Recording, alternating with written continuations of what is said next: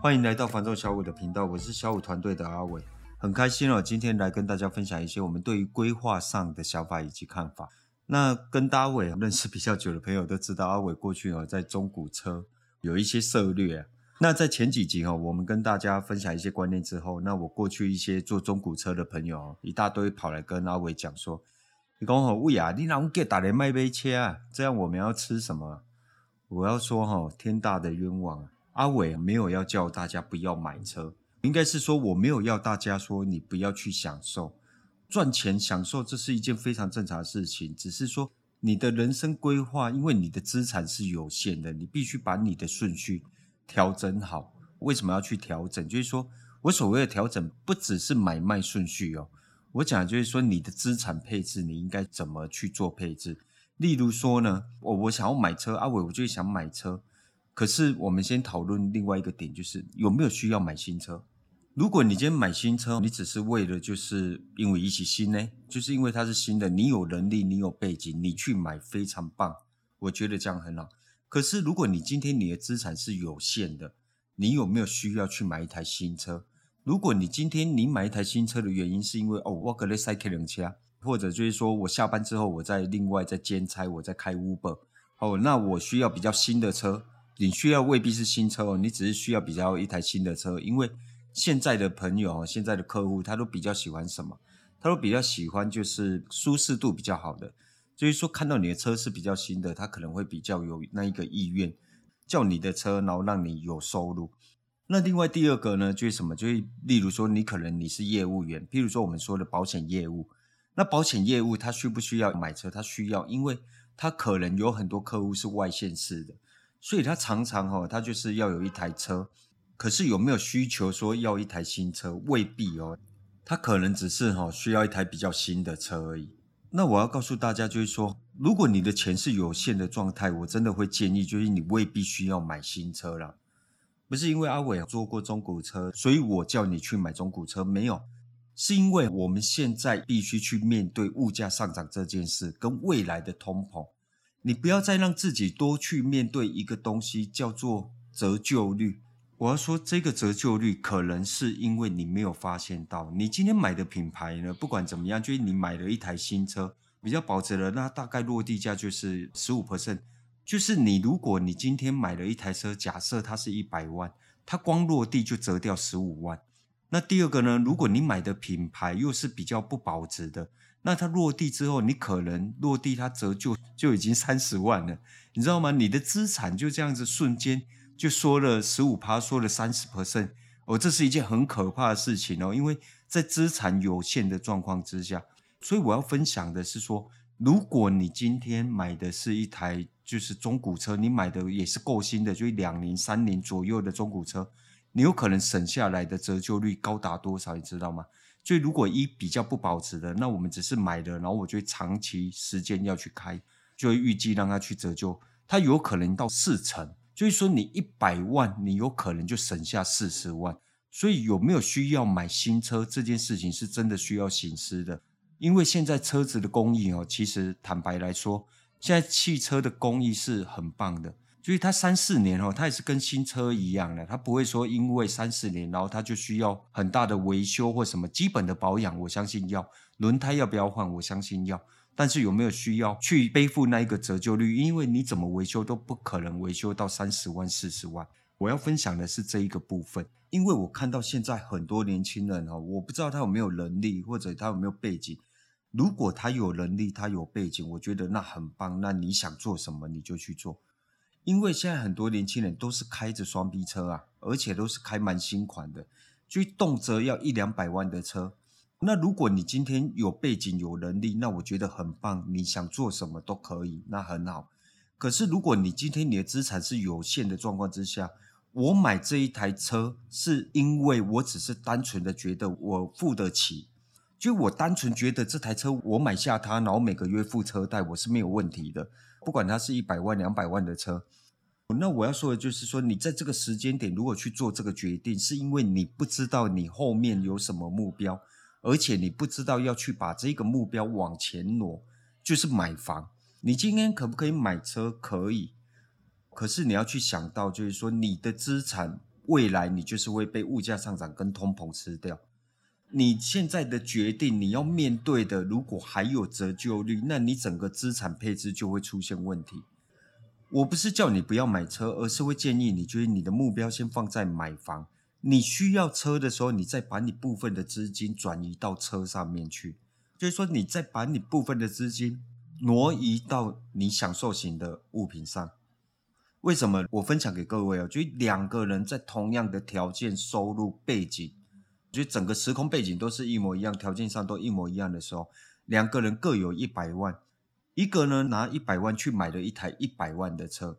另外一个呢，他拿了九十万，先去买了一间房子的头期款，那拿十万块去买了一台代步车，不是车子的头款哦，十万就是真的去买了一台代步车，就是哇卡那个赫啊。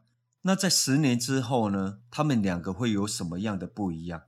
第一个就是他们面临到的就是折旧率的部分，我们先不去谈另外的东西哦，就单纯用折旧率，就是说我把一百万放在不一样的地方。一个一百万去买了一台车，那它的产值剩下十 percent。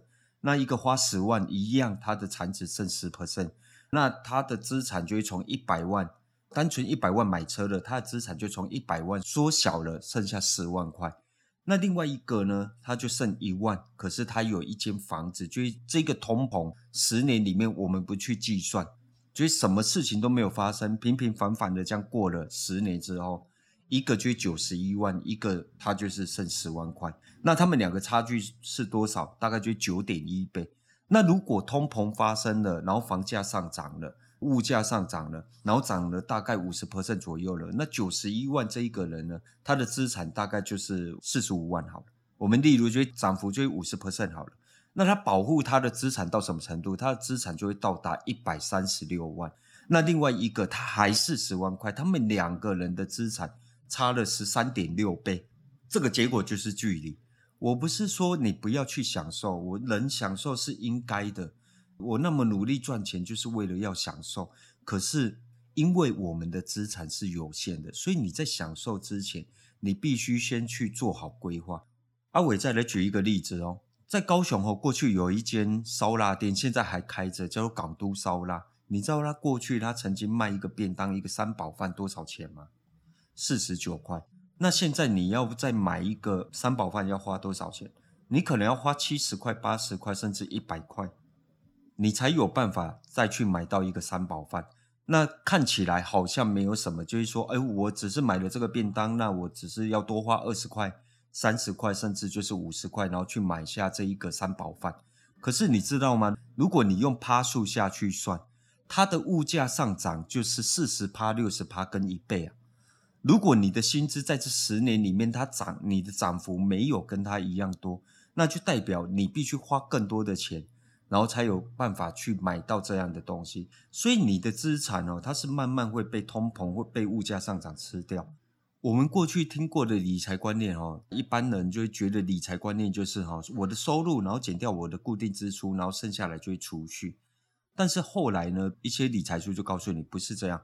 是你的收入减掉储蓄，然后你才可以去支出。那我要先讲这个储蓄的过程，不管它在前或在后，在这个储蓄的过程，你会不会因为你的冲动，然后把你好不容易存下来的钱给付出去了？有可能哦。今天哦，我慢慢存存存存存，我存到我身上有三十万了，我有五十万了，但是一只新的 iPhone 出来了，那我花个三万块，花个一成应该没有关系吧？就买一只 iPhone Pro 啊。但是你有想过吗？这三万块可以拿去付房贷呢。如果你买的房子不是很高价的话，你可能可以付两个月的房贷。因为这一个想法有可能让你循环到最后，你会发现你根本就没有留下钱，还是买不起房。所以为什么我会建议，就是说，如果你现在年轻，你要赶快去买房，不管你的能力是买三房、两房还是套房。因为买新物件，我也觉得没有问题。例如说，有些人他就觉得我就是没有那一个能力去把整笔钱给存下来。我可能在存到某一个阶段的时候，我就是会不由自主把钱花掉。那没有关系啊，你就是会因为冲动去消费嘛，那很正常。因为整个市场充满诱惑，看到 FB 啊，看到 IG 啊，看到任何的软体，你都会看到它不断的释放出广告，然后叫你花钱、花钱、花钱、花钱，每天都在催眠你花钱啊。那所以说，如果你是这样的状态的时候，那你去买一间新房，买一间预售屋很好啊。我就是头期款哦，几十万、一二十万，不要去买太高价的，就超出自己能力范围外的。我拿个几十万，然后去付个头期款，然后呢，我把我每个月原本预计我要租房的钱，或者是买车的贷款的钱，我换拿来付什么？付工程款。每个月、每个月、每个月、每个月下去慢慢付，然后付个两年之后，诶，它也是一个储蓄的方式哦。你再准备个尾款，然后两年之后你就可以交屋，这就是一种理财方式。赚钱就是应该享受，但是呢，因为我们的资产是有限的，我们的收入是有限的，所以你必须要有计划性的花钱。那你呢，现在不可能把钱放在银行里，因为那个利率真的太低了。我分享给大家听啊，就是说，你如果现在是一百万的定存，现在年利率哈是零点八趴来说的话，所以一年它的利息才给你八千块。我们不要依照现在的物价上涨，我们就当物价上涨没有发生，时间回到过去，然后我买一个便当就是五十块钱，一天只买一颗便当，你知道可以让你吃几天吗？连半年都不到，只可以让你吃一百六十天。那你如果要吃三餐哦，那个利息钱你用一百万去存下。这个利率哦，你用一百万去生出来这一个八千块，它没有办法让你吃到两个月，只能吃一个多月。因为你如果五十块吃三餐哦，我讲是五十块哦，但是五十块要吃三餐是不容易的。这样的储蓄方式哈，它就是 day money 啊，就是现在很多人在讲的，就是死钱。所以呢，在有限度的资产里面，我们要怎么样有计划的去使用那一笔钱，这件事情是非常重要的。